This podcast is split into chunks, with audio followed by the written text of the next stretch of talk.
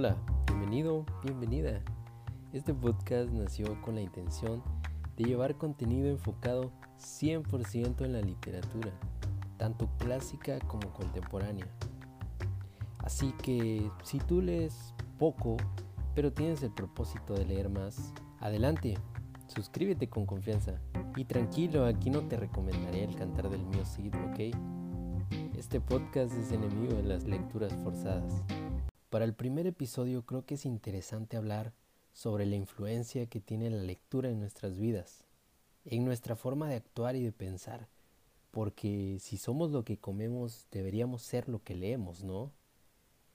Borges afirmaba esto, no estoy seguro de que yo exista en realidad, soy todos los autores que he leído.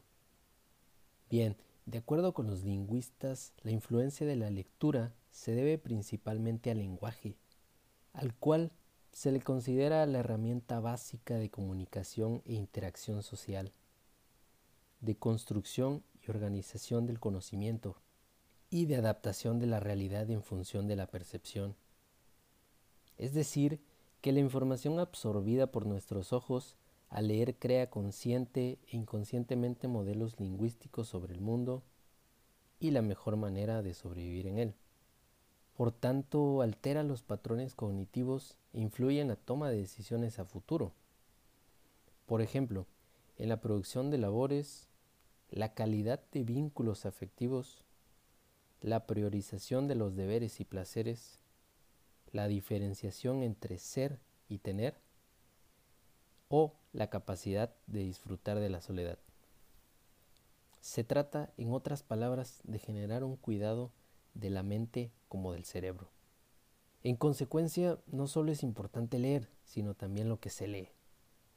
El consumo de la literatura intelectual y culturalmente enriquecedora es la responsable de generar nuevas conexiones neuronales, que a su vez fortalecen cada sistema corporal y expanden el entendimiento de la realidad. No se trata de la cantidad de libros que se leen al año, sino de la calidad de dicha literatura. Por ello, es recomendable comprender la lectura como una acción deliberativa, probablemente como de plena conciencia. Pero investigando más sobre el tema, me topé con el fragmento del libro Pensamiento, Palabras y Música, de nada más y nada menos que de Arthur Schopenhauer en la que habla del acto de lectura compulsiva. La describe de esta forma. Cuanto más se lee, menos huellas quedan en la mente de lo que se ha leído. Pero deja que te lea más del fragmento de su libro. Cuando leemos, otro piensa por nosotros. Repetimos simplemente su proceso mental. Algo así como el alumno que está aprendiendo a escribir y con la pluma copia los caracteres que el maestro ha diseñado antes con lápiz. La lectura nos libera. Sentimos un gran alivio cuando dejamos la ocupación con nuestros propios pensamientos para entregarnos a la lectura. Mientras estamos leyendo, nuestra cabeza es en realidad un campo de juego de pensamientos ajenos. Y cuando estos se retiran, ¿qué es lo que queda? Por esta razón, sucede que quien lee mucho durante casi todo el tiempo y en los intervalos se ocupa de actividades que no requieren reflexión, gradualmente pierde la capacidad de pensar por sí mismo. Como el individuo que siempre va a caballo se olvida de caminar. Tal es el caso de muchas personas muy cultas, acaban siendo incultas de tanto leer. Si se lee de continuo sin pensar después en ello, las cosas leídas no echan raíces y se pierden en gran medida. El proceso de alimentación mental no es distinto del corporal.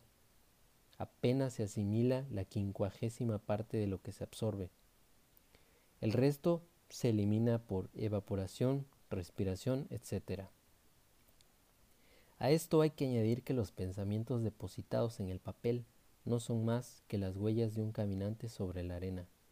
Podemos ver la ruta que guió, pero para saber lo que vio en su camino, tenemos que usar nuestros propios ojos. Si te interesa leer el libro, se llama Pensamiento, Palabras y Música, como lo había dicho, de Arthur Schopenhauer. Su pensamiento respecto a la lectura de aquellos años parece que tuviera mucha similitud con la actual dependencia de la tecnología.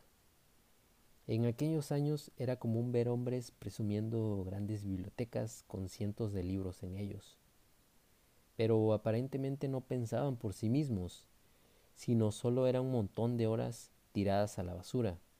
Vaya, una moda de hombres petulantes. En resumen, al leer estás tomando pensamientos ajenos, apropiándotelos, que pues no tiene nada de malo, pero el problema es no darnos ese pequeño tiempo de reflexionar nuestra lectura y en base a esos pensamientos poder crear un criterio propio. Así que amigos, disfruten de una buena lectura, sí, un cuento, una novela, incluso un artículo científico, pero siempre usen la cabeza y usen el razonamiento, la reflexión. ¿Y ustedes qué opinan? ¿Tendremos algo de aquellos autores que hemos leído? Yo creo que sí, sobre todo con lo maravilloso que es el leer el pensamiento del México de hace 30 años, por ejemplo. Y eso solamente opinando respecto a un libro histórico, pero realmente podemos enfocarnos en cualquier tipo de libro. Gracias por escuchar este capítulo, espero que les guste este concepto. Realmente estoy muy emocionado por seguir sacando más capítulos. Esperemos que para la próxima puedan ser de mayor duración. El podcast estará publicándose en Spotify y en iBox y probablemente en Google Podcast. Y si gustan dejarme su opinión, sus recomendaciones, etcétera, ah, creo que lo pueden hacer por iBox, hasta donde sea la única plataforma donde se puede dejar comentarios. Así que agradecería completamente sus comentarios, sus opiniones. Y pues esto es algo que pues me gustaría que creciera, que a todos los que nos encanta la lectura podamos disfrutar de esto. Disfruten de una buena lectura. Se despide su amigo Daniel Aguilar.